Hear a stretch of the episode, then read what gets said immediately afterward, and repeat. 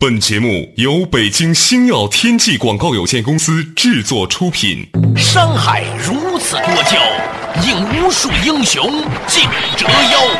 数风流人物，还看我是梁冬。大家好，我是吴伯凡。两个男人孕育五年，梁冬、吴伯凡帮你做着打通经济生活任督二脉，东吴相对论。好戏马上开场。作者打通经济生活任督二脉，大家好，欢迎收听东吴相对论，我是梁东，对面的依然是二十一世纪商业评论主编吴伯凡，伯凡你好，大家好。大家都知道团购网站的时代已经过去，然后呢，很快呢，我们俩不是乌鸦嘴啊，嗯，某种程度上呢，有人说电商也会出现一个划时代的变革期。嗯，最近呢，有些朋友呢又来找我说呢，要想搞一些奢侈品的电子商务网站。嗯。啊，来了好几波，都长得差不多，长得美美的，三十多岁，对时尚和奢侈品非常有爱好。然后呢，有朋友投资赞助了一笔钱，准备呢搞一档电视节目，有点像《美丽俏佳人》那样，是吧？讲一讲时尚奢侈生活。然后呢，电商再卖卖货，把各种定制的包包、定制的皮鞋啊，拿来在网上卖，讲的都特别美好。故事听起来都是挺美的。对我听完之后呢。真的很想跟他们分享一些我自己的这个失败的经历，因为之前我们其实做过一些尝试，后来发现，不管你想做多么好的东西，在网上卖，最后都会陷入万劫不复的比价战略当中。嗯，这就是电子商务，它从一开始染上了这个基因，你就很难去掉。就是当电子商务作为一个概念在传播的时候。给人的第一印象，也就是说，电子商务本身这个概念的品牌，不是说哪家企业的品牌，它是一个什么呢？就是便宜，嗯快捷啊，快捷呢是第二位的，主要是便宜，嗯而便宜呢。它又是在互联网上的便宜，互联网上的便宜跟别的地方的便宜是不一样的，对，它是可以验证的。嗯，我们过去说货比三家，嗯，货比三家你得有时间啊，嗯，现在停车费都挺贵的，是吧？你货比三家到那儿一算下来，停车费也出去好几百块钱了。但是在互联网上，货比一百家都可以，事实上可以比所有的通过这种比价的这种搜索，这就导致一个什么问题？你做电子商务。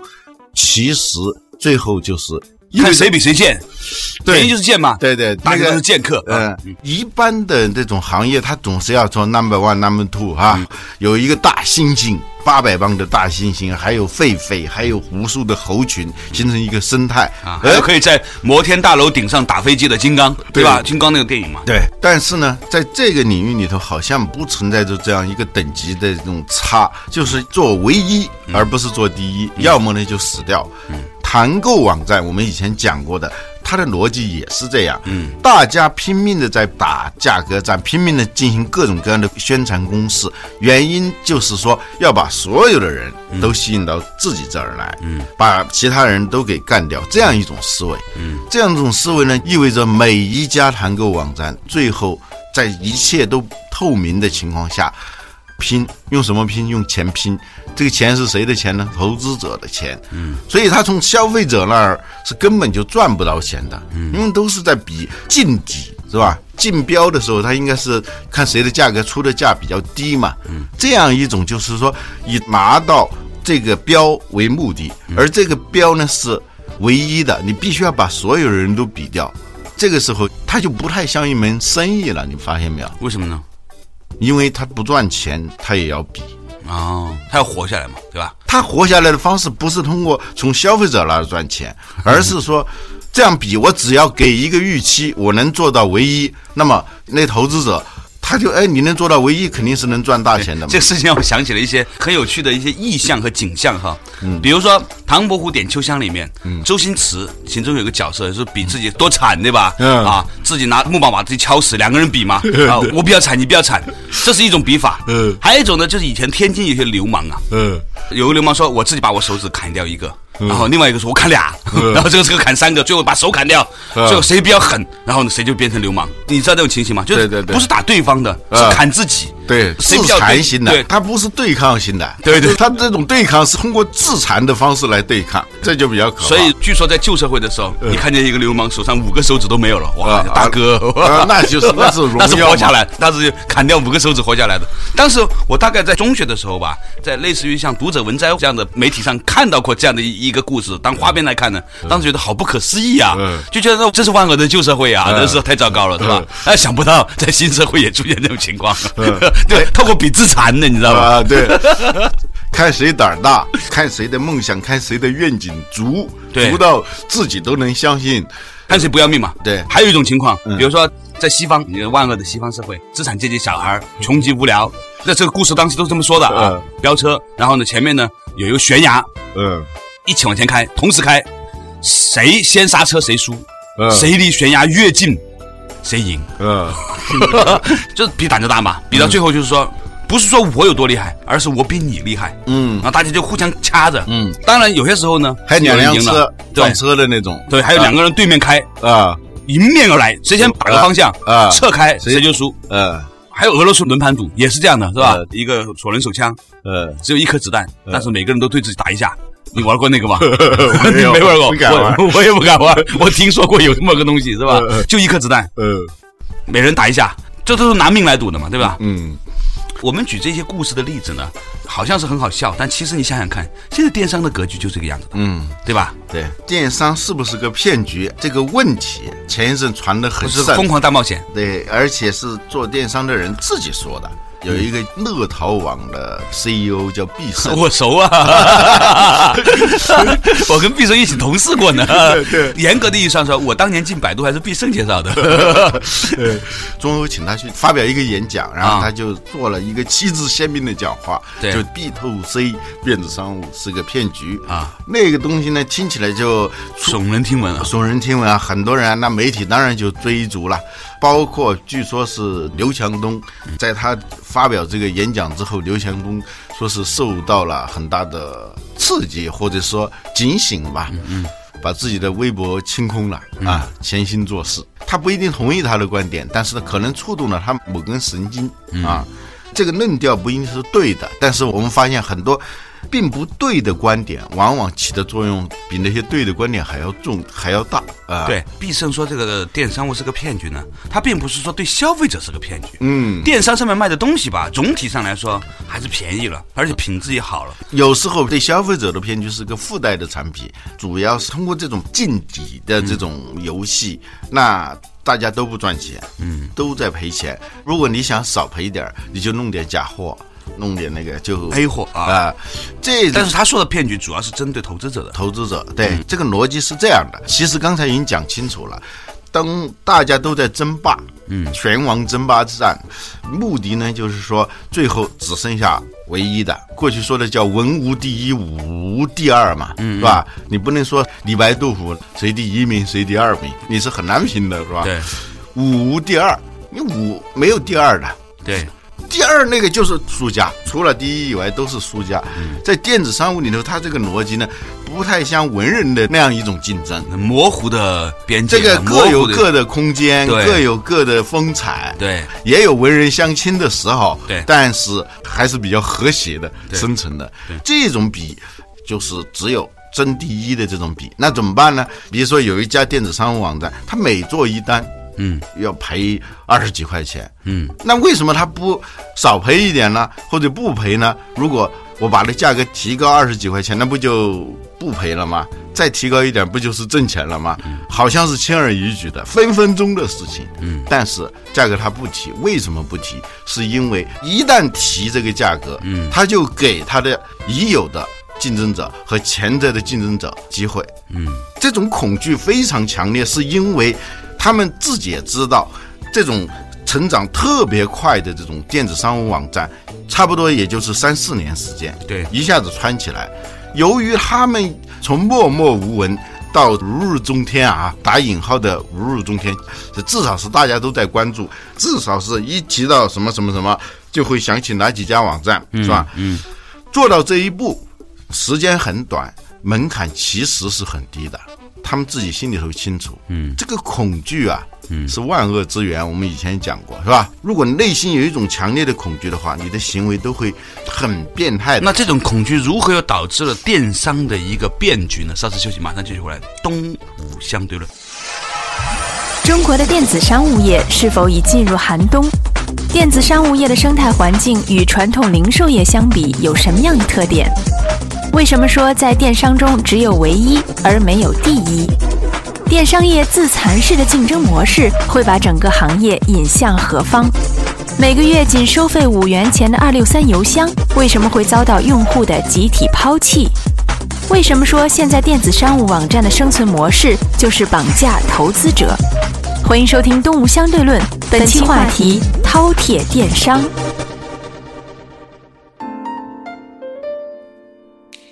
做打通经济生活任督二脉，大家好，欢迎继续回来的《东吴相对论》。刚才讲的一个话题啊，就是说。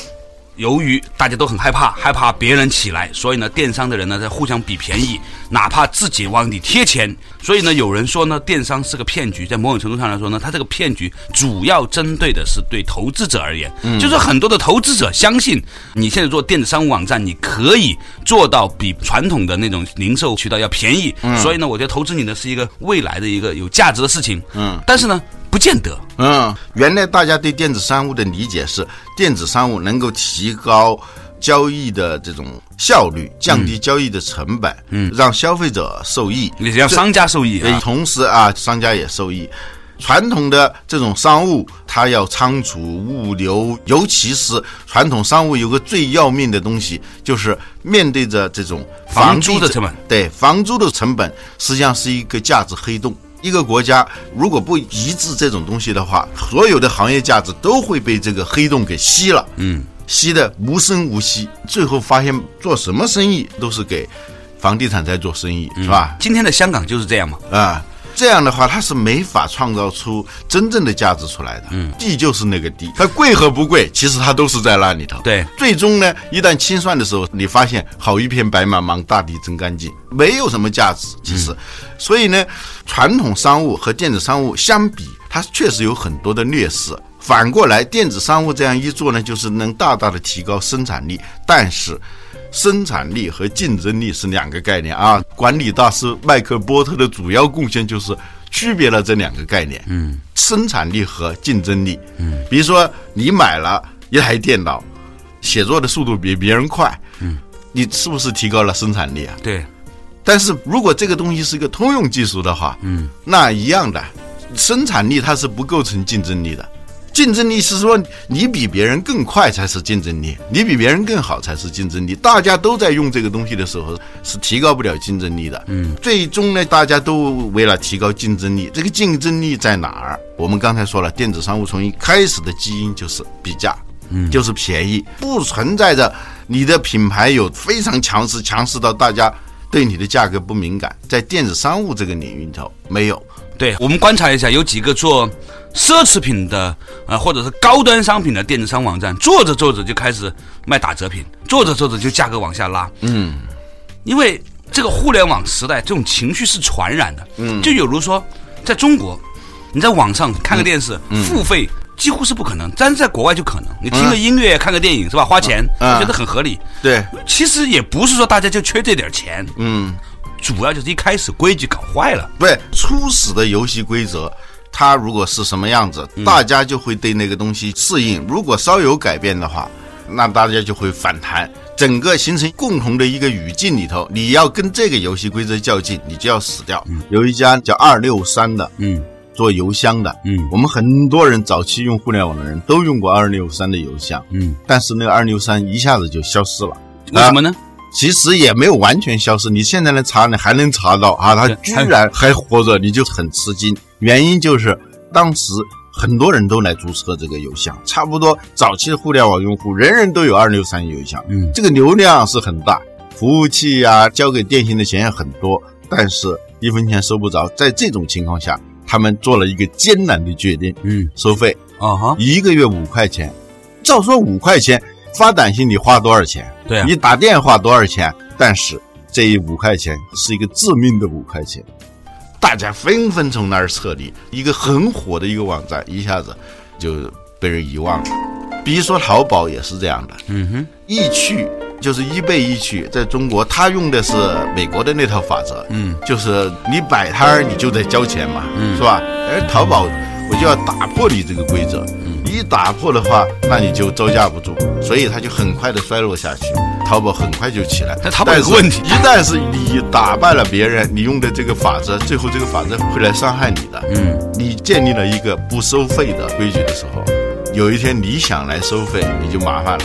你很难再再改变这个规则，只能采取别的方式啊。后来的什么淘宝商城，现在叫天猫，它就是想收费，但是呢，它又不能够直接从淘宝那儿来收费，那就做了一个特权的区隔开来。这种也引发了很多的问题嘛对。所以大家其实都看到了这样一个情况。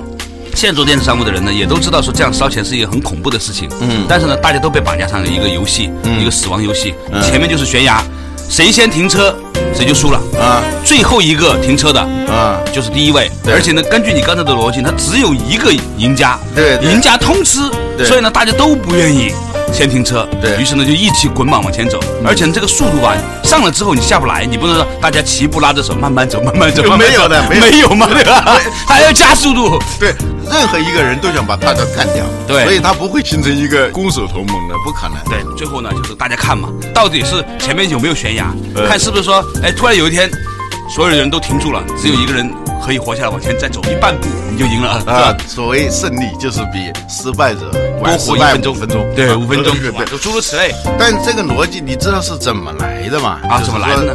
为什么会大家疯狂的在自残甚至自杀似的啊。来进行竞争呢？啊，我请教过一个做电子商务 B to C 的一个老板啊，他说他之所以选择这个东西，不是谁告诉他的，嗯，不是说我们这些评论家告诉他的，是他亲身体会到的。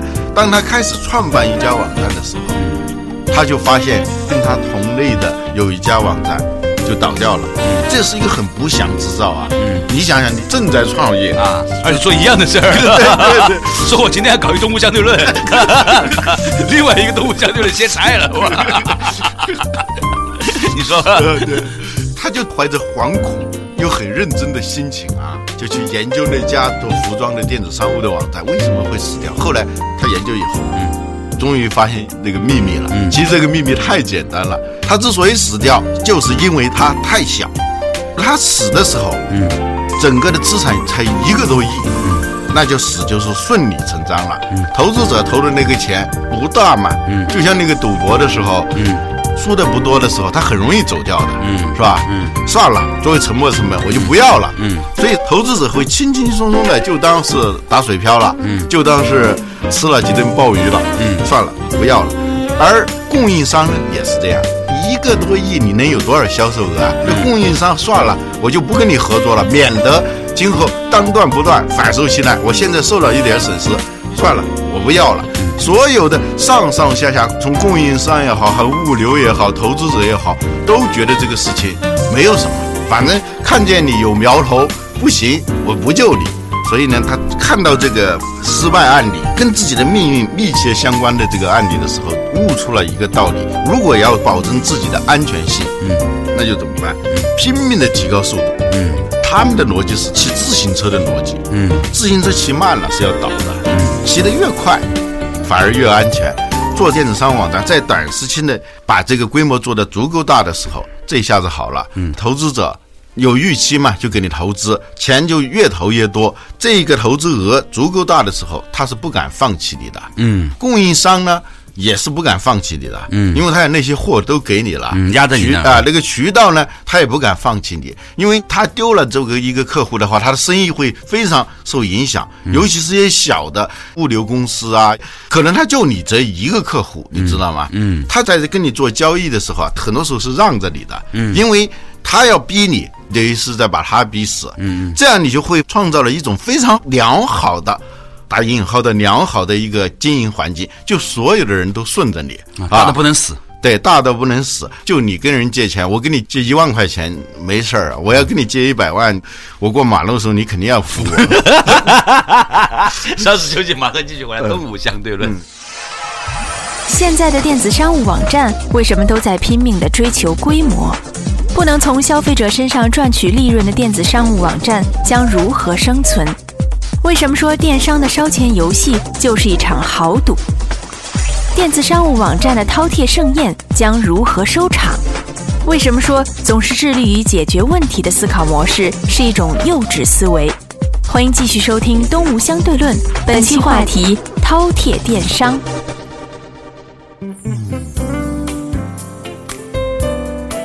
做打通经济生活任督二脉，大家好，欢迎继续回来。东吴相对论刚才讲的一个话题啊，电商骗局的原因呢是有些做电商的人突然发现一个很有趣的一个逻辑，就是如果我是一个小公司的时候呢，投资者呢就觉得像做的不好就把它摁死了就算了。但是如果你像投资者那里融了很多钱，而且呢你的渠道跟你合作很深度，你的供应商呢压了很多货在你那里的时候呢，你就突然发现你是不能死的，哪怕你自己想死，大家也要给你插上各种管子，对是吧？你一死，大家都得死，对所以呢大家都全力以赴让你不死。对，全力以赴抢救你，给你加呼吸机。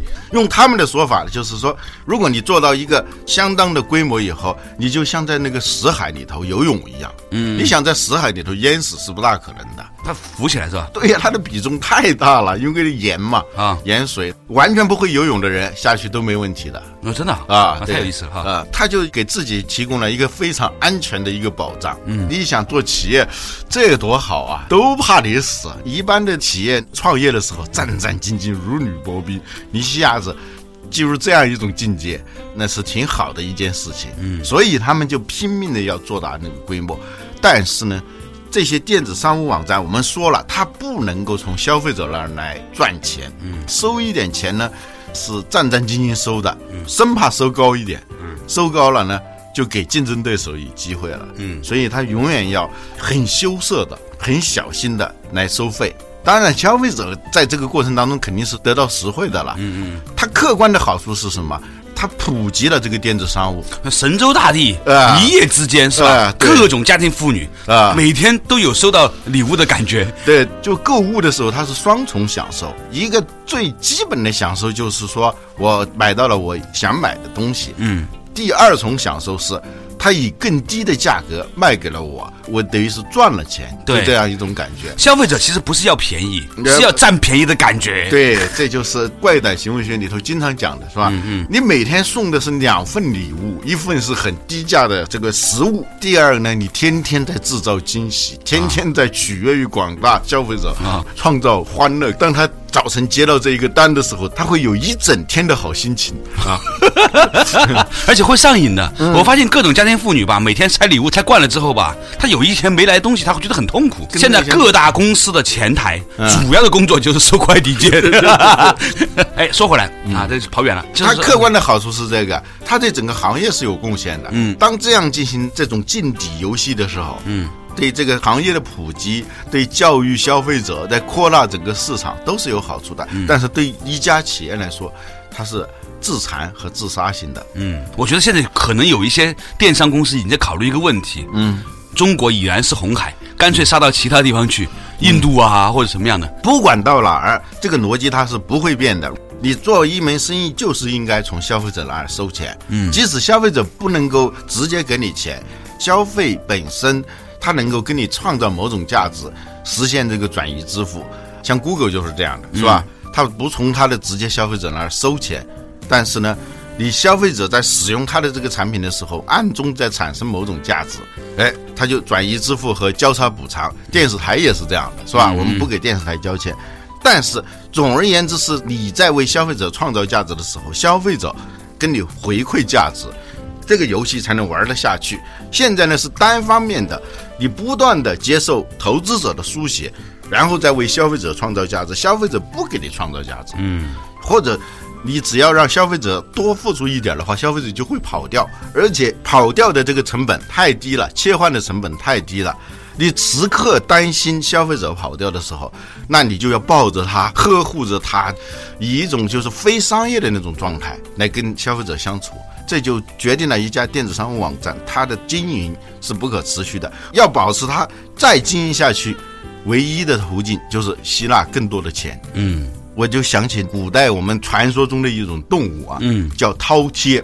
我们形容某个人好吃，嗯，特别爱吃，饭量大，就叫饕餮嘛。嗯，这个饕餮它有个特点，就是说它吃了东西以后啊，不长身体，它不长肉，它不长肉，它长什么？长肚子，就是吃的越多，肚子越大，肚子越大就需要更多的食物来填满它，更多的食物让它的肚子更大，就会变成一个无底洞。用现在流行的话说，不闭环，它就永远在不断的加大这个游戏往里头填。但是呢，为什么投资者还要继续往下扔钱？